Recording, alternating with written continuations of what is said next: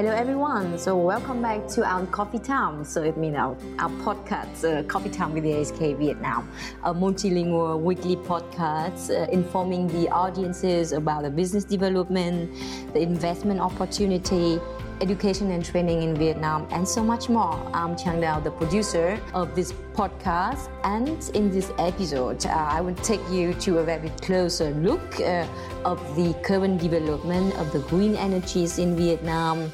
Uh, it's also about the important role of the of it uh, for the sustainable development in Vietnam and we will, we will see how it's uh, how these sectors uh, will impact the, the investment decisions of the uh, all the FDI um, uh, um, investors in Vietnam. And finally, uh, we will have an, an, outlook of these green energies uh, with the support of the Vietnamese government. So, firstly, let me introduce you today to Marko Walde, um, our my co-host of this podcast today. So, he's a chief representative of the AHK Vietnam. So, dear Marko, it's our pleasure um, to have you back uh, this time with me in this podcast of the AHK Vietnam.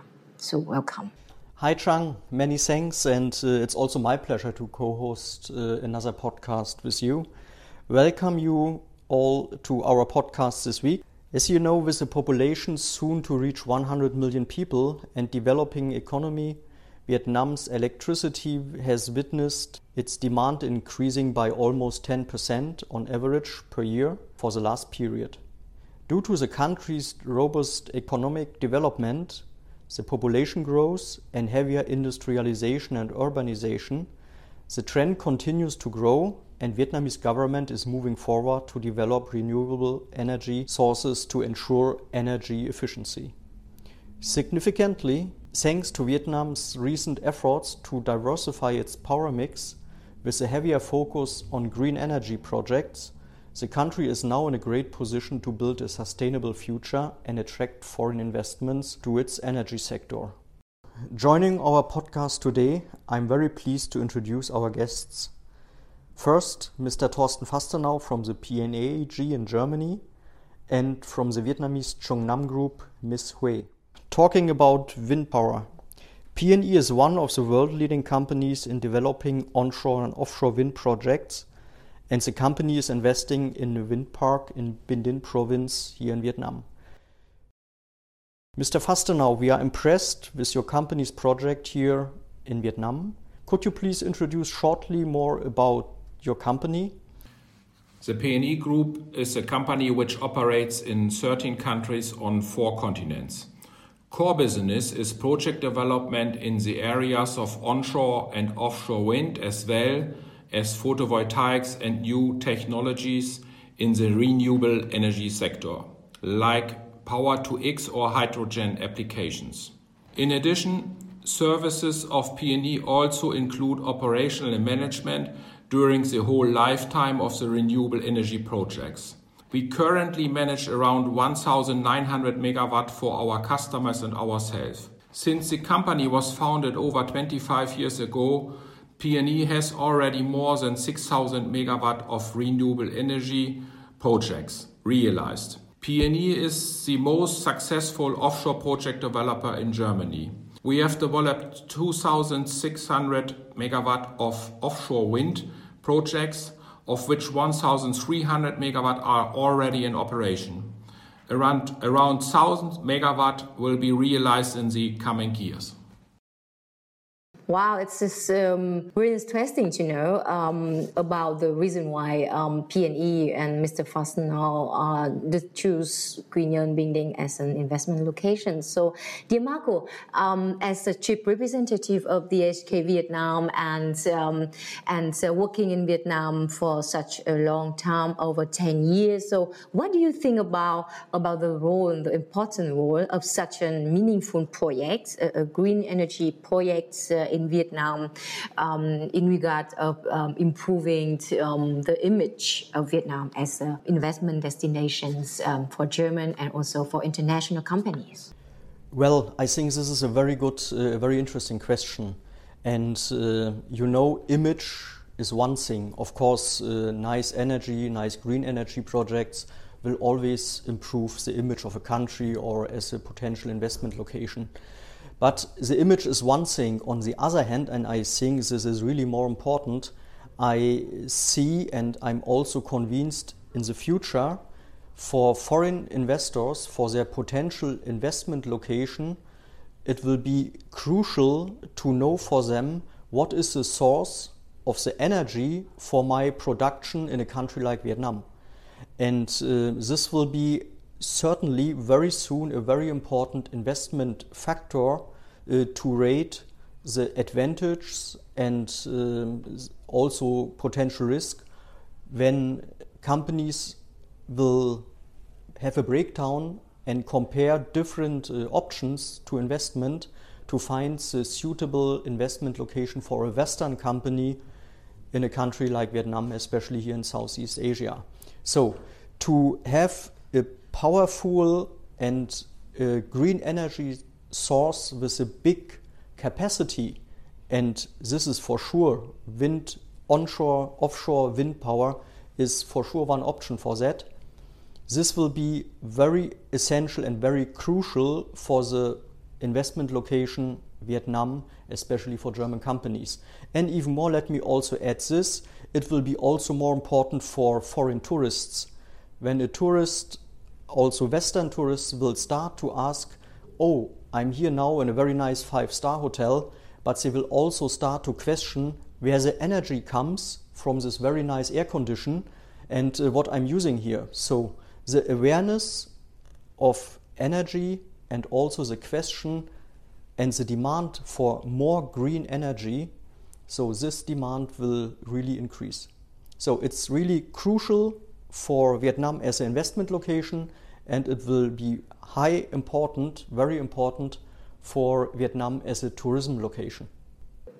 I see. Um, I do agree with you um, on that point. So by like supporting such a, a project, uh, the Vietnamese government could uh, give um, their commitment on that um, to uh, to make Vietnam um, on on the good way um, of, of the sustainable development and, uh, also supporting the other industry like a tourism industry, one of the most important sectors industries in Vietnam.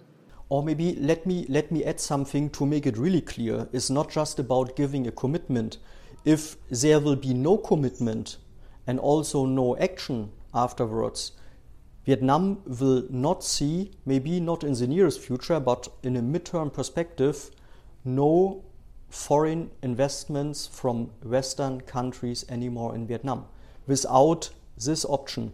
And we will see less and less foreign tourists choosing Vietnam as a relaxing destination?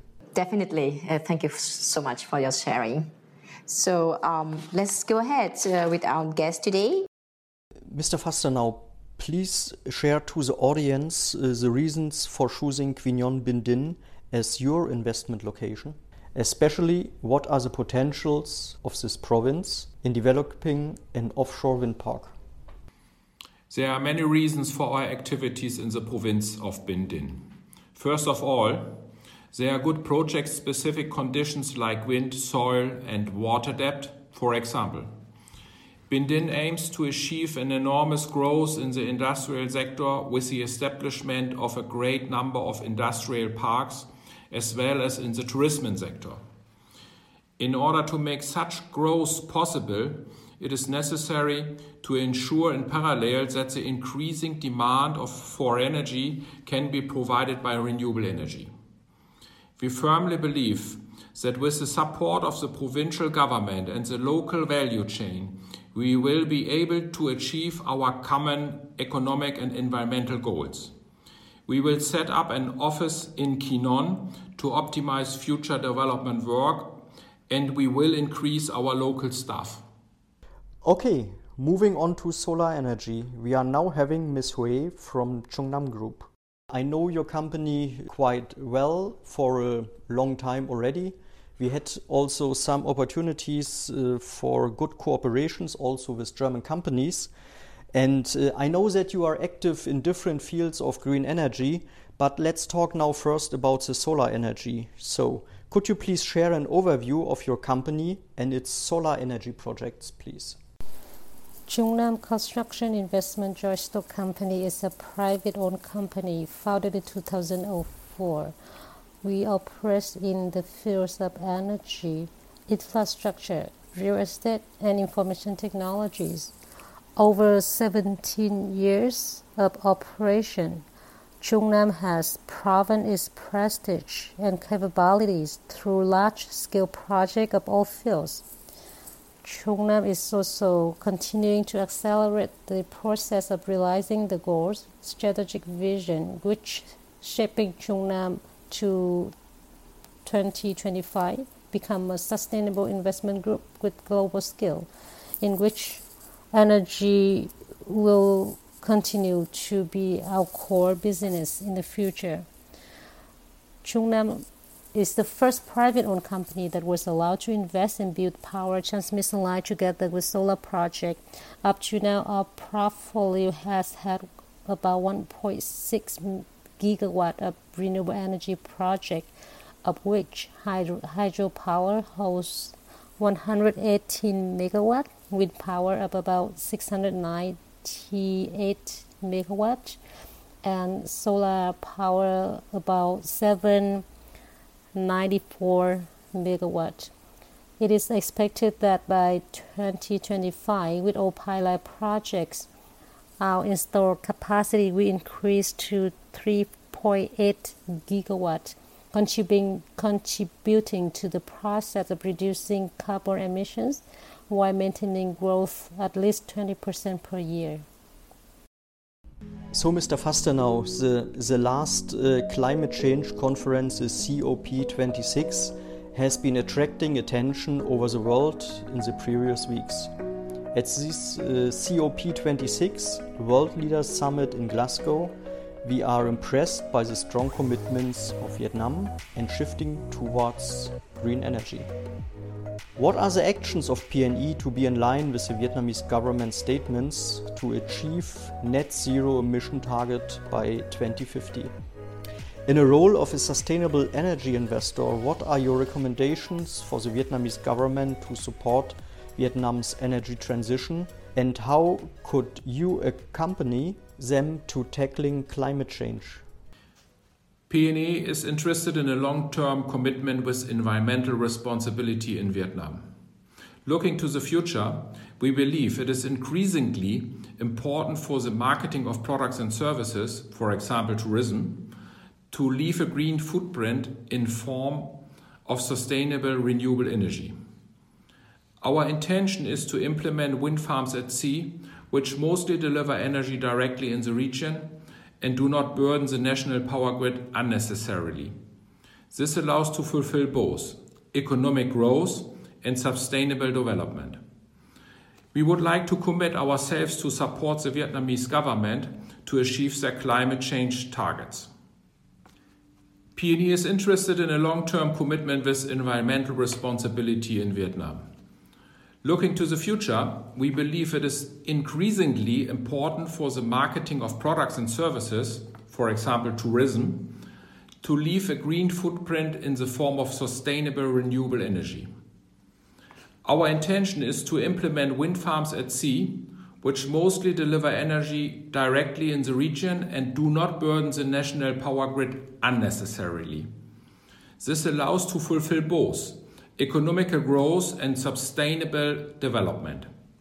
We would like to commit ourselves to support the Vietnamese government to achieve their climate change targets.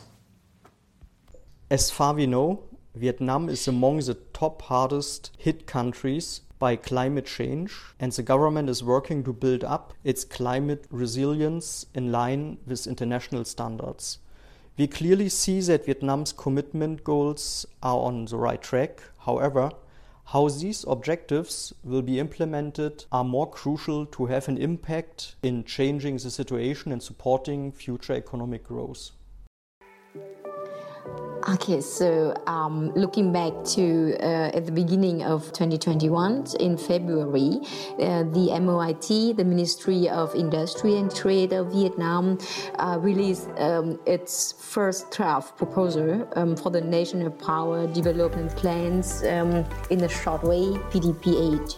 And the plan lists various potential scenarios for the energy development, inclu- including an increased focus on renewables. So, however, until now, the fossil power will continue to play and prominent uh, roles in Vietnam energies mix. So Vietnam plans to sacrifice the green energies for coal and further loosen its uh, its net zero projects process, sorry, progress and ambitions. The latest draft of the PDP-8 policies, um, as we know that uh, from the September of this year, proposes to raise the fossil power's capacity um, to 3 gigawatts uh, by 2030. The plan sacrifices 8 gigawatts uh, of renewables in like uh, pivots back to coal solar and wind energy power will decrease from 26.5 to 23.4 of the total energy used. So offshore winds is removed entirely um, from the base case scenario. So uh, Mr. Fastenau, from perspective of an offshore wind power group, how do you evaluate the latest draft of PDP-8 and what are the impacts of uh, those new policies on your company? PNE is concerned about the delay of the PDP-8 and other delays due to the COVID pandemic. We agree with the industry that the capacities for offshore wind could be more ambitious. In order to be able to develop the project in the range of 700 up to 1000 megawatt, which will be done in the next five years, there must be planning certainty. This means a legal framework for offshore wind and a clear tariff system have to be in place, which is an important factor for the bankability of projects with these dimensions. Furthermore, it is essential to attract international investors. However, PNE is happy to accept these challenges and believes in the implementation of the first PNE offshore wind farm in 2026 2027. Well, despite these challenges, uh, several factors in the Vietnamese market suggest that wind investors and developers could find significant opportunities for growth. According to the World Bank, estimates of Vietnam's offshore wind potential range up to 500 gigawatts. By comparison, Germany, a leader in wind power, currently has about 62 gigawatts of total installed wind capacity, of which approximately 8 gigawatts are offshore. In addition, the central government is indicating its strong support for wind development. For example, the extension of feed in tariffs for wind power projects from 2021 to the end of 2023 underscores government support and reduce financial risk for wind projects commissioned before the new deadline. Well, so Vietnam is a country with a huge potential for green energy. However, there are some factors, still some factors, to hinder the development of power sources, leading to potential energy shortage. So, what are the opportunities and challenges of Vietnam in developing solar farm? Having very good radiation intensity, Vietnam is considered as a country with many potential to further develop solar energy. For example, the assessment shown that in the northwest province, such as Lai and Sơn La, the number of sunshine hours in a year is about 1,890 to 2,100 hours per year the remaining northern province and some provinces from Thanh Hóa to Bình is about 1,400 to 1,700 hours per year. The provinces from Hue to the south, the potential are much higher, about 1,900 to 2,700 hours per year. According to a report from Institute of Energy, by the end of 2020, Vietnam electricity system records a total capacity of solar power source sources, including rooftop and ground-mounted solar, of about seven, 17 gig, accounting for about 25% of the total installed capacity. The potential and opportun- opportunities for solar power are still great, but there are a few main challenges that solar market is now facing, such as no feed-in tariffs after 2020, unclear on project legal mechanism, curtailment issue due to the overload of the grid connection. That is why this market is now very quiet and still waiting for positive signal from the government to move forward. So, regarding to Vietnam's economic growth and sustainability goals, the country's government have been actively working on green sources and expanding energy capacity. Vietnam has already made some significant progress on developing clean energy projects and decreasing the use of coal energy.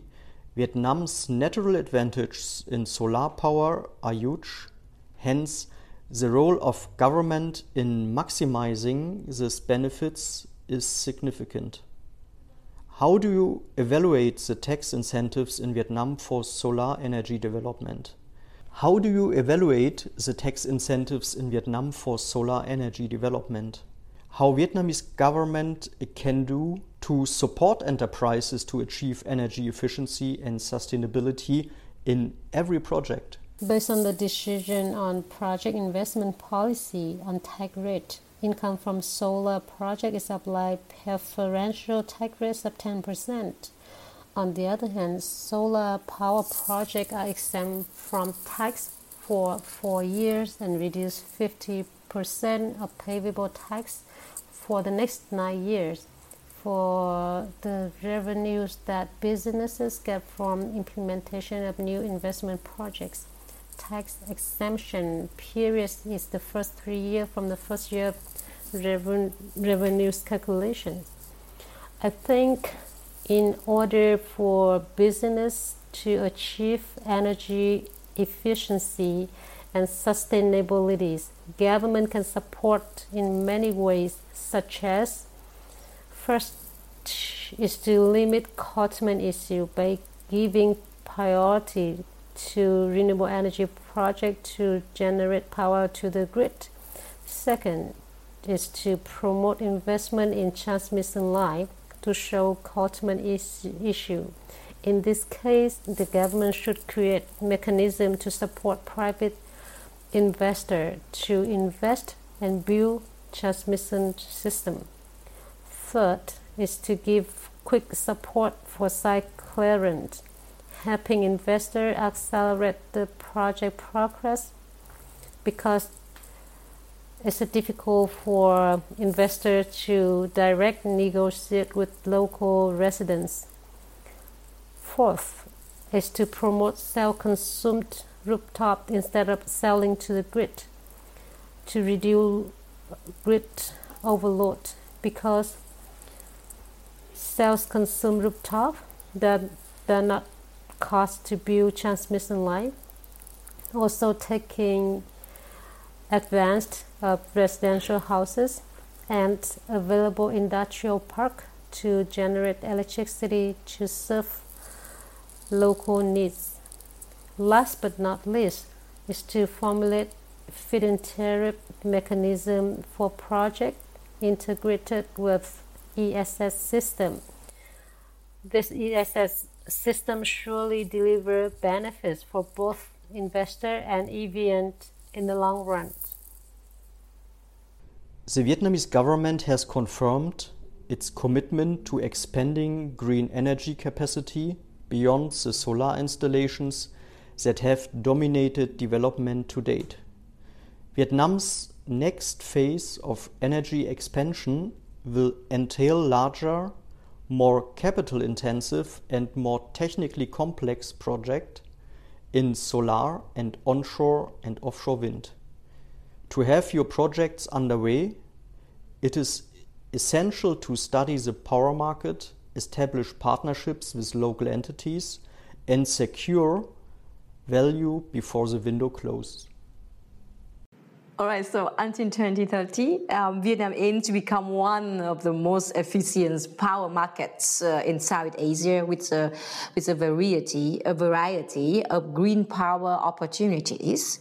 Um, despite being on the right track um, for the developing and using clean energies, uh, there are um, many still have there are still have many challenges uh, that Vietnam will need uh, to solve, uh, such as institutional barriers, financial challenges uh, in the in the energy sectors, the potential call to clean energy switch for the period of 2021 and to 2030, the capacity structures of fossil power will be reduced uh, from 34% in 2020 uh, to 27% in 2030.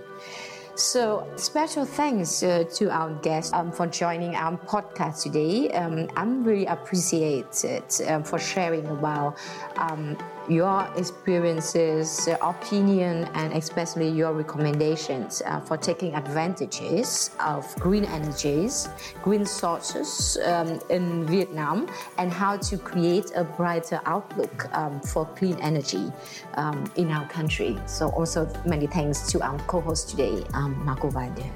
So, um, dear listener, please make sure to visit our website and, and social media uh, to keep you updated uh, about the show and discover other activities and events of the AHK Vietnam. Thank you for listening to our podcast today, Coffee Time with the AHK Vietnam, and hope you enjoy the coffee as well. And don't forget to join us next time for another episode. Goodbye now.